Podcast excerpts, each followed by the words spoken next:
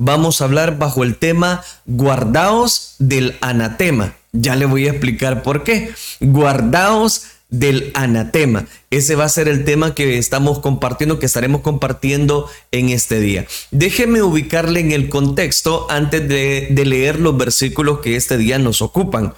Es importante recordar que durante cada día la marcha iba a ser silenciosa. Es decir, que durante siete días Israel iba a rodear Jericó, pero los primeros seis días iba a ser una marcha silenciosa, sin gritos. Llevarían siete trompetas, pero no tocarían las trompetas hasta que Josué les avisara, hasta que Josué diera el aval esa nadie, en ese momento nadie, prohibido, nadie podría gritar ni dejar oír su voz. Gritarían cuando Josué les dijera, griten. Ahora, el problema de muchas personas, y mencionábamos eso la última oportunidad, es que tienen diferente carácter. Hay carácter impulsivo, emocionales, sensacionalistas, tienen problemas de autocontrol y cuando se les ordena, estar en silencio, se ponen a gritar. Y cuando tienen que gritar, están en silencio. Entonces note la importancia de marcar bien el tiempo en cuanto a la obediencia y el mandato de Dios. Cuando precisamente buscamos la presencia de Dios, es momento de clamarle a Él, pero siempre tiene que haber un momento de silencio. Cuando nosotros nos quedamos calladitos y sea Dios que esté contestando a nuestras necesidades. Hay que hablar, tarde o temprano, pero muchas veces también hay que guardar silencio. A Josué se le ordenó callar, callar, callar durante seis días. Solamente dar la vuelta, solamente caminar rodeando Jericó por seis días. ¿Y sabe qué? El pueblo obedeció. Antes de que caigan los muros delante de nosotros, podemos conquistar. Tenemos que aprender a obedecer a las autoridades. En el silencio podemos meditar, meditar en Dios. Es un tiempo de estar en la presencia. Y todavía yo puedo mencionarle que estuvimos analizando que cuando ellos estuvieron dando las vueltas, se puede usted imaginar el ejército de Jericó, que desde arriba podían ver. Y más de alguno de haber dicho, bueno, ¿y estos eh, israelitas qué les pasa? Piensan que con dar vueltas nos van a derrotar. Analicemos eso. Se complementarían esas vueltas. Segundo, se tocarían las trompetas. Tercero, el orden no excluye la bendición y el poder de Dios. Esperar por turnos permite que el plan de Dios salga a la perfección. Y ahora, mis queridos hermanos, bajo el tema guardaos del anatema, encontramos entonces el versículo número 15 en adelante que nos ocupa. Al séptimo día se levantaron al despuntar el alba, es decir, ya en el séptimo día. Y, y dieron la vuelta a la ciudad de la misma manera, pero esta vez siete veces en ese día. Solamente este día dieron vuelta alrededor de ella siete veces. Oiga, solamente este día. Esta marcha se dio en un lapso de tiempo de siete días, lo que significa que Israel tuvo que marchar en un sábado. Pero esta sería una obra de la soberana gracia y poder de Dios, no de las obras humanas. Porque en este momento Dios está haciendo una regla a la excepción. ¿Y cuál es la regla a la excepción? Que eran siete días Siete días que tenían que marchar. Los primeros seis días iban a dar una vuelta en toda la ciudad amurallada de Jericó. Pero en el séptimo día tenían que dar siete vueltas y normalmente el séptimo día era el día de reposo.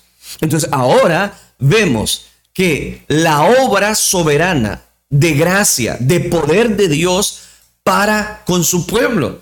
¿Por qué digo esto? Versículo 16. Y cuando los sacerdotes tocaron las bocinas la séptima vez, Josué dijo al pueblo, gritad, porque Jehová os ha entregado la ciudad. Venga, llegué a un detalle interesante.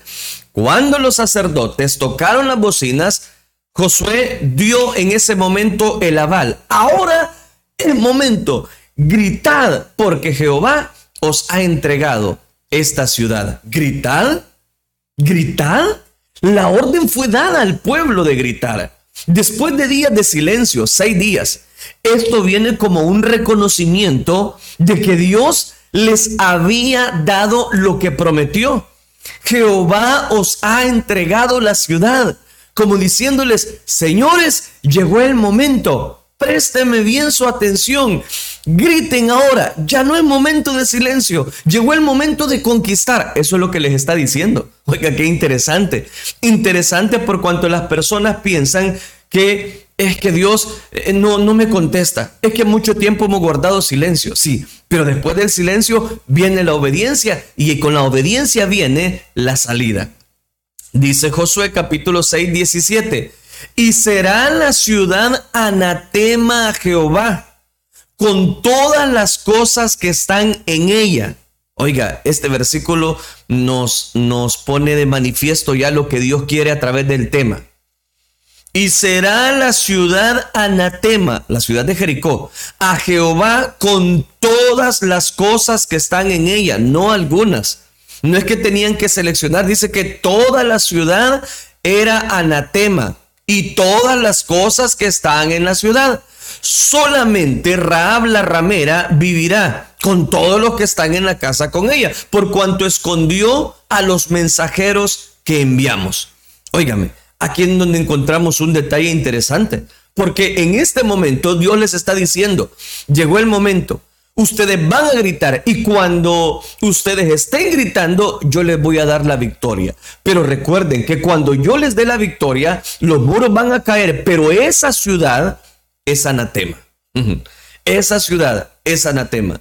Los conquistadores en esta serie de Josué que estamos viendo reconocerán que en sus conquistas hay cosas que Dios las clasifica como anatemas como prohibidas y como siendo más puntuales en base a lo que estamos viendo en este versículo 18, guardaos del anatema, podemos encontrar que Dios clasifica maldiciones, prohibiciones. Lo que Dios quiere para él, lo que Dios no quiere para él sería más bien, él no lo quiere para sus hijos.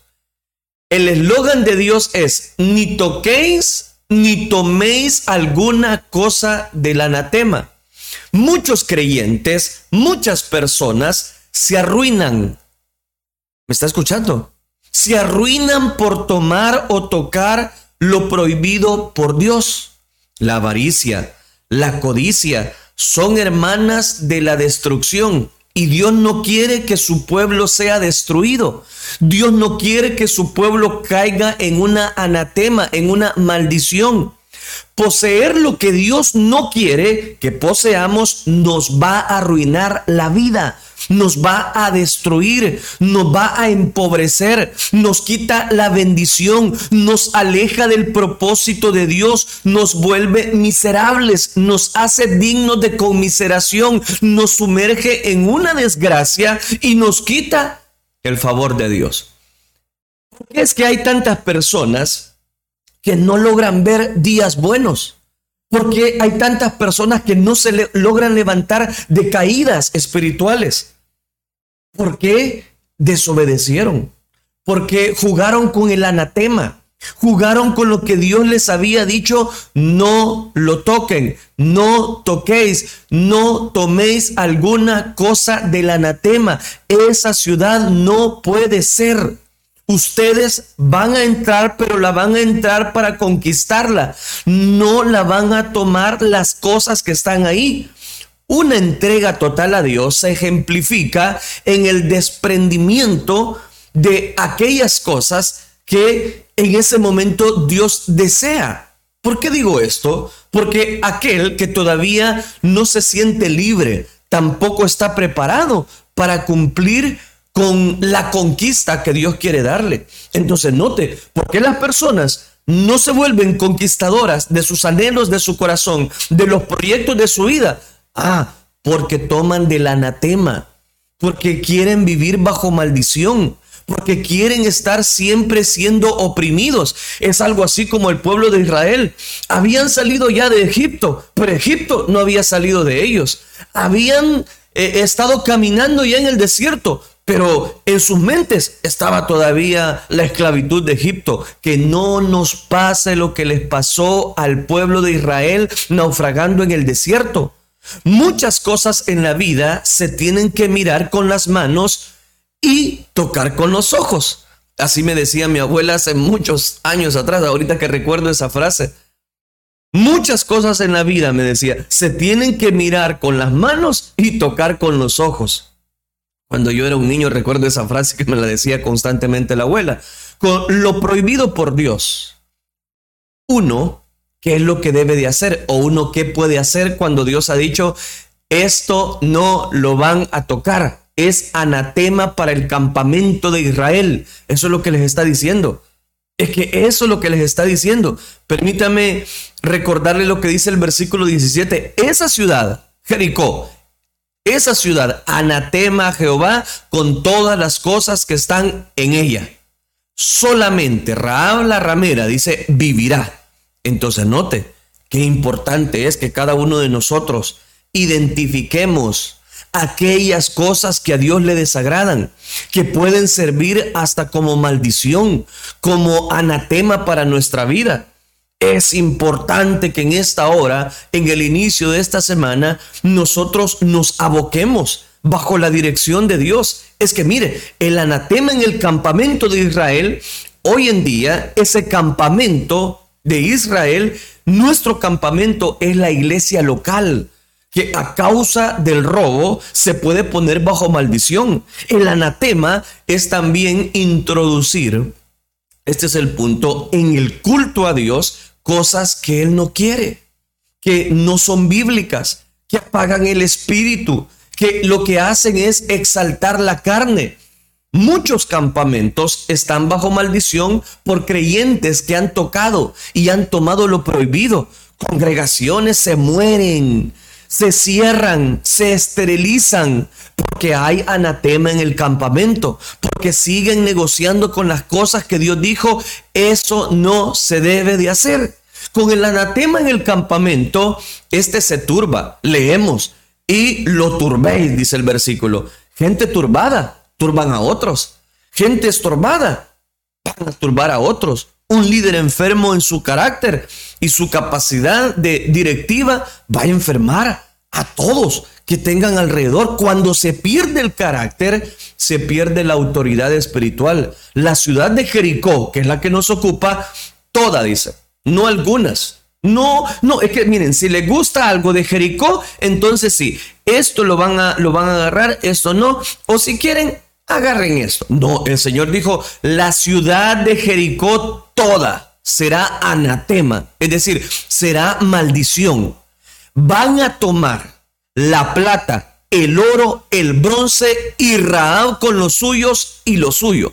Y será la ciudad precisamente bajo anatema. Y dice, Josué, en este momento, tiene cuidado, permítame la redundancia, de cuidar a Raab.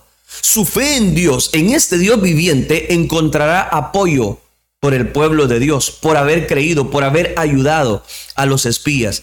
Cito, Josué 6:18, pero vosotros guardaos. Mire, esta es segunda vez que le dice en el mismo pasaje, pero vosotros guardaos del anatema, ni toquéis alguna cosa del anatema. Tercera vez que se lo dice, no sea que hagáis cuarta vez anatema el campamento de Israel y lo turbéis. En un mismo versículo, Dios les está diciendo que debían guardarse del anatema. Recuerde, en este momento ya las murallas de Jericó están a punto de ser derrumbadas. Es que están en, la, están en el séptimo día. Están en el momento exacto donde ellos, todas esas cadenas que les ataban a, a, Egipto, al desierto, ahora van a caer derrotados.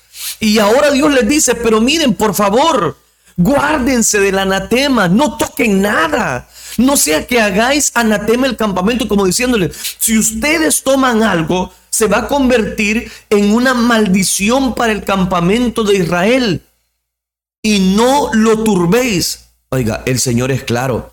Lo que me llama la atención es que desde el tiempo de Josué, Dios les está diciendo qué es y qué es lo que tenían que hacer, qué es lo que no tenían que agarrar, qué es lo que no tenían que tocar, pero siempre el pueblo de Dios quiere negociar con lo que Dios ha dicho que no se debe tocar. ¿Qué le pasó a Israel más adelante dentro de la después de la generación de Josué? Que cada uno va a hacer lo que bien le parece. Que como no hay líder, que como no había líder, el pueblo se desenfrenaba y Dios tenía que levantar un juez constantemente. Por cierto, algunos de esos jueces, en vez de llevar al pueblo de Israel a una búsqueda de la presencia de Dios, lo llevaban al deterioro. Sansón mismo. ¿Por qué le estoy mencionando todo esto? Porque Dios advierte a tiempo. Vosotros, por favor, guardaos del anatema, les está diciendo. Y en este, en este momento era el momento exacto cuando ellos iban a tener la victoria. Las murallas van a caer. Entonces, mis queridos hermanos, Dios quiere bendecirnos. Dios quiere que seamos conquistadores. Dios quiere que no, no vernos entristecidos, no vernos llorar. Lo que Dios menos quiere es ver sufrir a su pueblo. Pero ¿por qué el pueblo sufre? Porque toman lo que Dios ha dicho que no tienen que tomar. La ciudad de Jericó, toda, sería anatema. Podían tomar solo la plata, el oro, el bronce y cuidar a Raab y a los suyos. Eso es lo que Dios les está diciendo. Eso es exactamente lo que Dios les está pidiendo. Ve el versículo 17. Josué tuvo que ordenarle al pueblo de Israel de guardarse, que tenían que guardarse. Con esto él se refiere a los ídolos, a las cosas asociadas con la adoración depravada que había en el pueblo de Canaán. Es que era un pueblo que no vivía bajo la voluntad de Dios, era un pueblo pagano. Entonces, Dios lo que está es advirtiéndole al campamento de Israel que no se conviertan en una anatema, en una maldición, para que esa adoración depravada que había en Canaán, ellos no la tuvieran. Era exactamente lo que Dios les estaba pidiendo. Y por eso es, ¿qué es lo que está haciendo Dios? Ah, bueno, lo que Dios está haciendo es hacer una advertencia. Hacer una advertencia. Eso me hace pensar que hay lugares declarados anatema por Dios. Hay lugares declarados anatema por Dios y el creyente no debe participar de ellos. Quizás traspasaste las zonas rojas establecidas por Dios. Quizás, voy a decirlo, eh, se consideraba un vil ladrón y está sujeto al castigo. Quizás has desobedecido la voluntad de Dios. Para los tales, ¿qué es lo que queda? Los metales antes mencionados, como el oro, bronce, plata, Dios los exigió como consagrados y entrarían, este es el punto, en el tesoro de Jehová.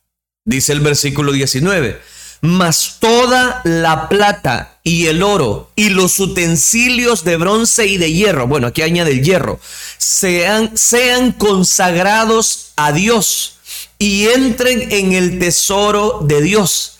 Es decir, que ante esa ciudad que está en anatema para Dios, ellos podían y debían tomar la plata, el oro, los utensilios de bronce, el hierro. ¿Por qué? Porque esos eran ya consagrados. Oiga bien, consagrados para Dios. ¿Y de qué nos habla eso? Esos son las ofrendas. Las ofrendas son consagradas a Dios y deben ir a la tesorería de la iglesia local y, al diez, y los diezmos, pero deben ir a la iglesia local. Se entregan en la iglesia donde uno es miembro. Es nuestro deber, dice la escritura, traer los diezmos al alfolí. Y solo voy a mencionar eso para no generar problemas en las redes sociales. Diezma en tu iglesia. Cuando el creyente no rinde a Dios, sus finanzas pueden caer bajo maldición. Y recuerde, y recuerde el tema. Cuidado con la maldición, cuidado con el anatema, cuidado con eso. Sus finanzas pueden caer bajo maldición. ¿Y de qué es eso? que no le, no le alcanza lo que usted recibe. No le alcanza la quincena. Este día le pagan y al día siguiente ya no tiene nada. ¿Pero por qué? Porque está bajo, bajo una anatema. Se echan en saco roto. Las pérdidas aumentan. ¿Por qué? Porque está ese, ese, ese salario bajo una maldición. Cuidado, el plan de Dios siempre es bendecir a su pueblo, pero su pueblo debe de tomar solamente lo que Dios le ha dicho y no vivir bajo una desgracia, bajo una anatema.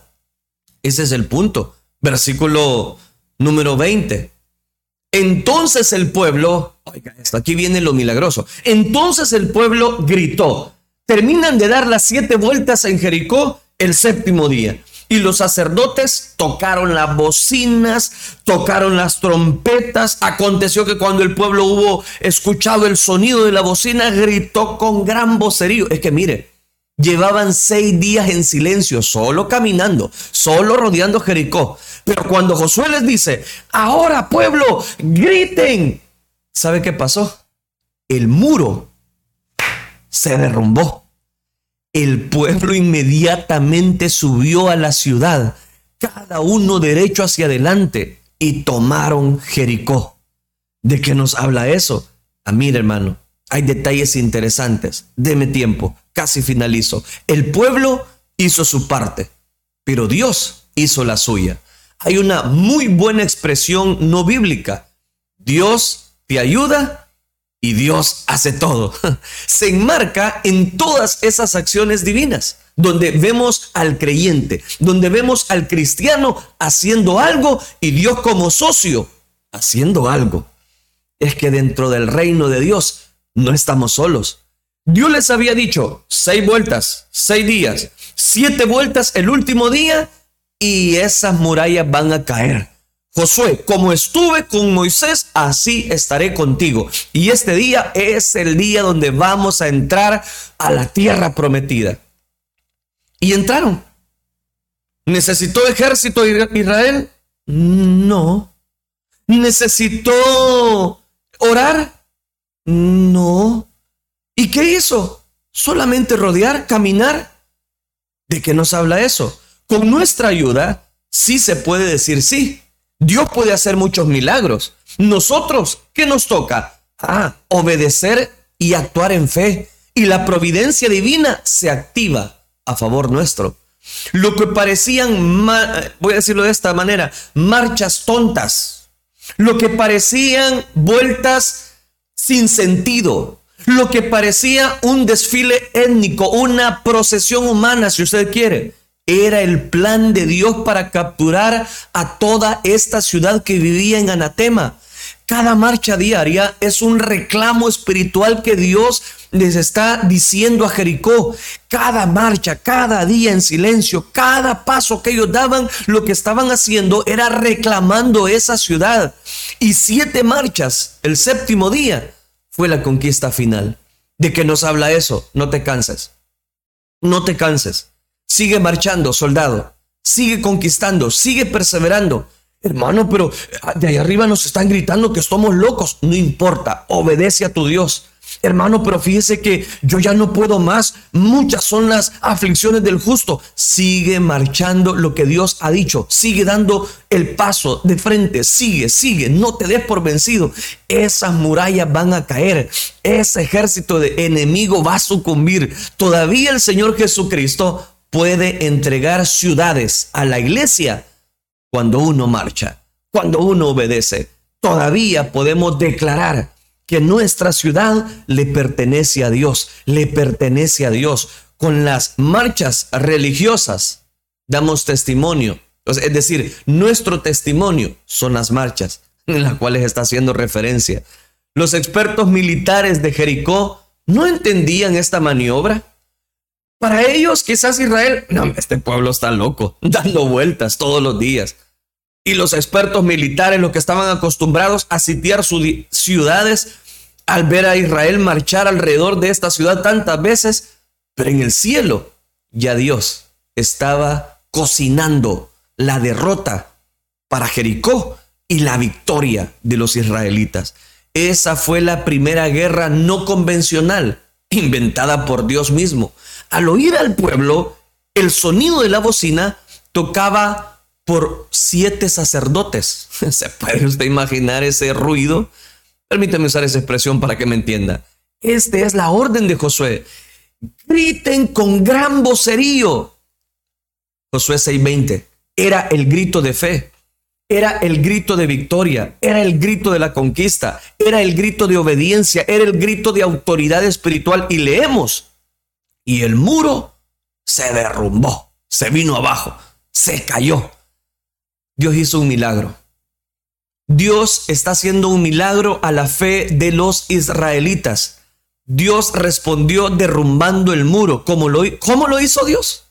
Se pregunta alguien, ¿y cómo lo hizo? Si solo dieron vueltas, si Israel no ha luchado, solamente ha caminado. ¿Usaría algún sismo limitado? ¿Y si usaría algún terremoto para que los fundamentos caigan? Yo no lo sé. Sin protección por sus muros eso sí lo sé. Jericó se hizo vulnerable. Se hizo como ciudad sin nada, sin murallas. Y el pueblo de Dios subió y conquistó. Tarde o temprano, y más temprano que tarde, si tú obedeces a Dios, esas murallas van a caer ese problema va a caer, ese cáncer va a ser derrotado.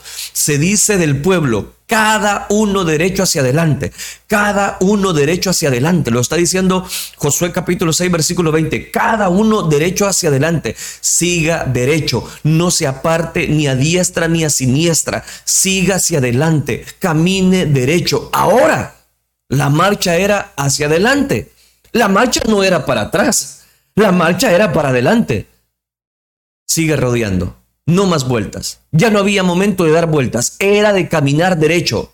Era tiempo de entrar y posesionar. Entraron como conquistadores. Entraron como grandes héroes. ¿Y quién era el héroe principal? ¿El pueblo? No. Josué tampoco. ¿Quién era el héroe principal? Dios. Él había dado la palabra. Israel había obedecido. Al entrar, destruyeron todo al enemigo lo tenían que aniquilar. En el mundo espiritual, en guerra espiritual, los conquistadores tienen la misión de destruir, de destruir todo lo que es parte de ese mundo. ¿Por qué? Porque ese mundo pasa. Este mundo pasa y todos sus deseos. Por eso usted no haga tesoros acá, donde el corrompen, donde ladrones minan y hurtan. No, no haga tesoros acá. Lo único con garantía de vida en Jericó fue Raab y su familia y todo lo que era de ella, porque Josué quería que la palabra dada fuese honrada, fuese honrada por ellos. Y los hombres que fueron como espías hicieron lo acordado, los pusieron fuera del campamento de Israel. Tenían que purificarse. Es que ese era el punto. Con este punto voy a finalizar porque se me acabó el tiempo, pero tenían que purificarse. ¿Quiénes tenían que purificarse? ¿Israel, Josué o Raab con su familia? Sí, Raab con su familia tenían que santificarse. Y por eso, ahora, los que antes eran espías, ahora ya no eran espías, porque ya tomaron control de la ciudad. Ahora llevan a esta familia de Raab fuera del campamento. Muchos creyentes a veces son dejados fuera del campamento porque Dios los está limpiando, los está restaurando, los está levantando, los está preparando. Raab y los suyos fueron rescatados, fueron salvados, fueron aceptados, pero necesitaban tiempo para ser totalmente admitidos dentro de la comunidad de Israel. No te alejes de la comunidad cristiana, no te alejes de tu iglesia. No, no rompas filas en la vida espiritual. Después leemos que Raab y habitó entre ella los entre los israelitas hasta hoy, dice el versículo 25, por cuanto escondió a los mensajeros que Josué había mandado a reconocer Jericó. Ella llegó a ser parte del pueblo de Dios por gracia. Luego se, se casó con Salmón.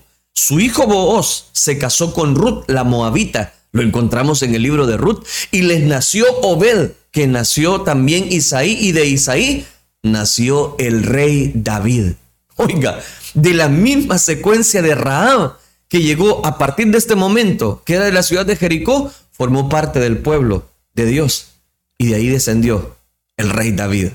Y de esa descendencia del rey David viene nuestro Salvador, Jesús, el Hijo de Dios.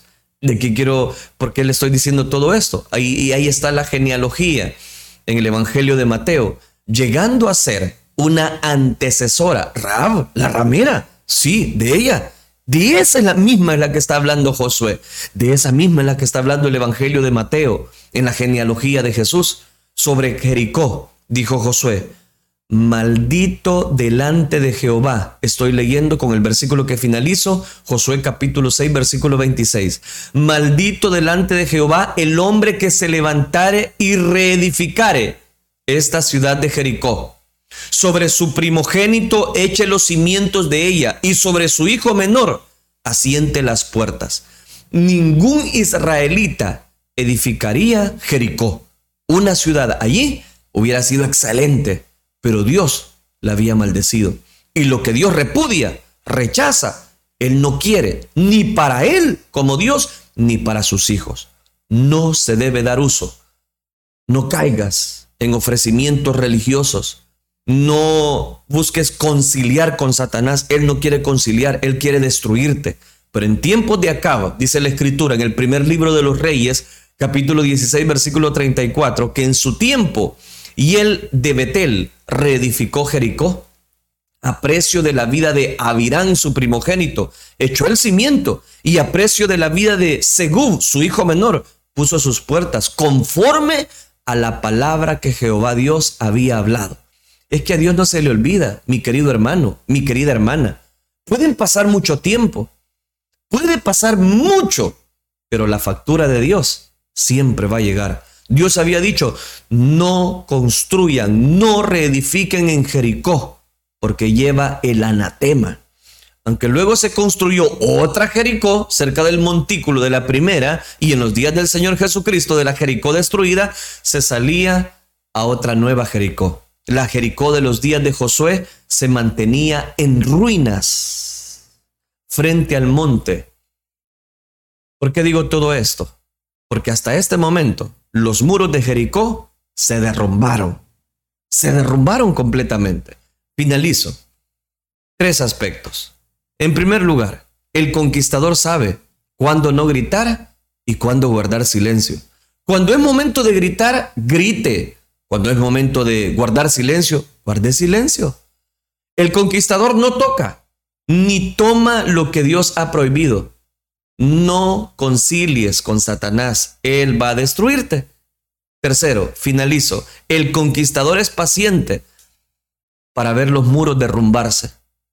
Va a llegar un momento que tu muralla ya no va a estar, tu problema ya no va a estar, tu dificultad ya no estará. ¿Por qué? Porque esa muralla va a ser derrotada en el bendito nombre del Hijo de Dios. Oremos entonces. Que sea Dios siempre, mi querido hermano, mi querido hermano. Dios obrando a favor de nuestras necesidades, porque Él tiene cuidado y control de todas las cosas. Oremos entonces, Padre nuestro que estás en los cielos. Gracias te damos, Dios mío, por tu infinita misericordia, por tu amor tan grande. Ayúdanos a guardarnos del anatema. Ayúdanos a desechar todo lo que a ti te desagrada. Ayúdanos, Padre Celestial, porque con tu ayuda bendita y con tu Espíritu Santo lo podemos lograr. Ayúdanos a no negociar con el enemigo. El enemigo viene para matar, hurtar y destruir. Pero tú has venido para darnos vida y vida en abundancia. Ruego, Señor, por cada una de las personas que nos sintonizan en este día, en este inicio de semana. Guárdales, auxíliales, prospérales, dales una vida nueva a aquel que no te conoce y muéstrales que todas esas murallas pueden ser muy fuertes, muy esplendorosas, pero tarde o temprano caerán si caminamos bajo la cobertura de tu Espíritu Santo. Ayúdanos a guardarnos solo para ti. Ayúdanos a santificarnos siempre, a purificarnos solo para ti. Te lo rogamos en el bendito nombre de tu Hijo amado, por quien desde ya nosotros te damos las gracias. Bendice a tu pueblo que nos escucha a través de la radio y a través de las redes sociales. Gracias Cristo Jesús. Amén Señor. Y amén.